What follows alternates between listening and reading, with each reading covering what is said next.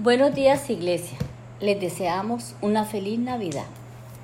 Continuando con nuestro devocional, vamos a recordar qué pasa con Pablo y Silas cuando salieron de Tesalónica por el rechazo de los judíos de esa ciudad. El ministerio en Berea. Lo dice Hechos 17. Al llegar la noche, los seguidores de Jesús enviaron a Pablo y a Silas a la ciudad de Berea cuando ellos llegaron allí fueron a la sinagoga. Los judíos que vivían en esa ciudad eran más buenos que los judíos de Tesalónica. Escucharon muy contentos las buenas noticias acerca de Jesús y todos los días leían la Biblia para ver si todo lo que les enseñaban era cierto. Muchos de esos judíos creyeron en Jesús y también muchos griegos tanto hombres como mujeres, estos griegos eran personas muy importantes de la ciudad. En cuanto los judíos de Tesalónica supieron que Pablo estaba en Berea anunciando las buenas noticias, fueron y alborotaron a la gente en contra de Pablo. Los seguidores de Jesús enviaron de inmediato a Pablo hacia la costa pero Silas y Timoteo se quedaron allí. Los que se llevaron a Pablo lo acompañaron hasta la ciudad de Atenas, pero Pablo les pidió que, cuando regresaran a Berea, le avisaran a Silas y a Timoteo que fueran a Atenas lo más pronto posible. La ciudad de Berea estaba a unos 80 kilómetros al occidente de Tesalónica y muy alejada de la ruta hacia Roma, la vía imperial denominada la Vía Ignacia, y entonces era una pequeña población de Macedonia que predominantemente estaba compuesta por campesinos, artesanos y trabajadores de las canteras de piedra.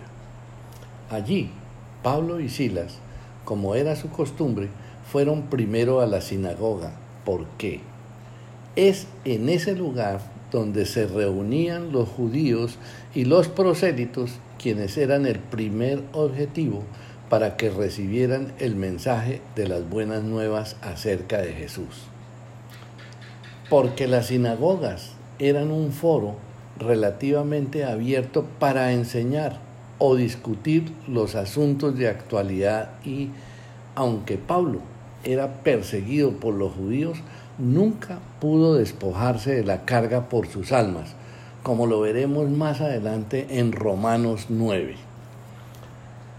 En la sinagoga, Pablo discutía con los judíos.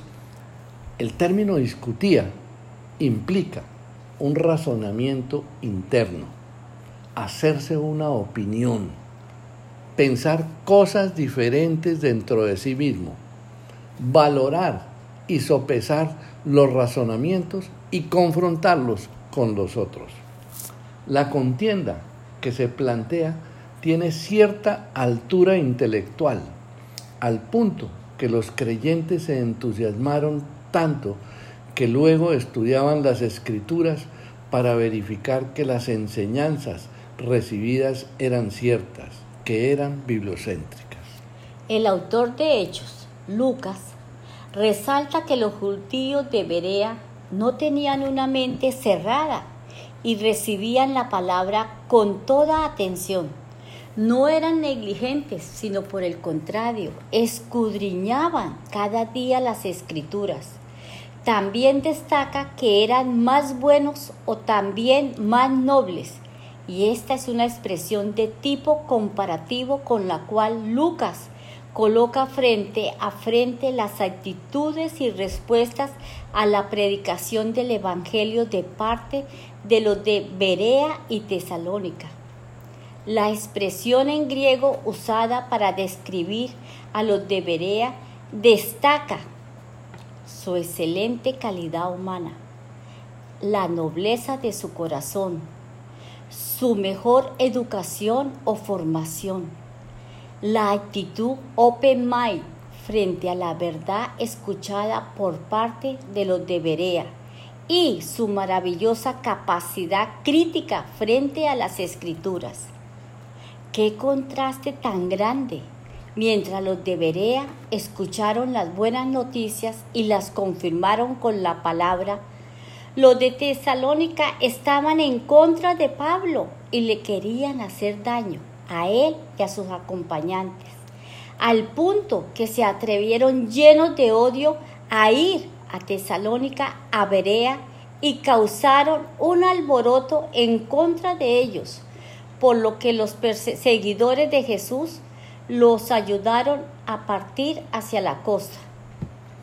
La iglesia de Berea puede no existir en la actualidad, pero debemos adoptar su extraordinario ejemplo y legado, por lo que los invitamos a que volvamos a las raíces del cristianismo y que seamos como los cristianos bereanos. Primero, que recibamos la palabra con toda solicitud y mente abierta, que tengamos gran expectativa de lo que vamos a aprender en cada enseñanza de nuestra iglesia o de nuestros grupos pequeños. Segundo, creer lo que está claramente escrito en la Biblia. Y tercero, estudiar y discernir las enseñanzas de las escrituras para conocer la verdad y evitar ser engañados con falsas enseñanzas que nos pueden llevar al error y por consiguiente a la condenación. Y esto es muy importante porque hoy en día estamos invadidos de falsos profetas que son lobos vestidos de ovejas. Que los predicadores de hoy no hablen por su propia cuenta y enseñen fielmente todo el consejo de Dios y procuren que sus ovejitas lean y estudien la palabra. Tercer, conocer plenamente la revelación de Dios para los hombres y poder imitar a Cristo. Y algo muy importante, respetar las opiniones de los demás. Hermanitos, hagamos una reflexión, una oración, un agradecimiento al Señor que nos ayude a tener revelación, tener discernimiento de que cuando abramos esa palabra viva y eficaz, poderosa, llene nuestro entendimiento, que captemos lo que nos quiere decir el Señor, qué mensaje tiene para cada uno de nosotros. Estudiémosla con amor, aprendámosla y retengámosla siempre en nuestras vidas, para que el Señor guíe en nuestras vidas, nuestro entendimiento sea con Él, para Él, para seguirle a Él y servirle a Él. Gracias te damos, Dios soberano, porque tú tomas el control de nosotros cuando estemos hablando contigo, cuando estemos orando contigo y cuando sintamos tu presencia. Gracias Padre bendito por estas enseñanzas. Dios los continúe bendiciendo hermanitos, los amamos mucho. Amén y feliz Navidad.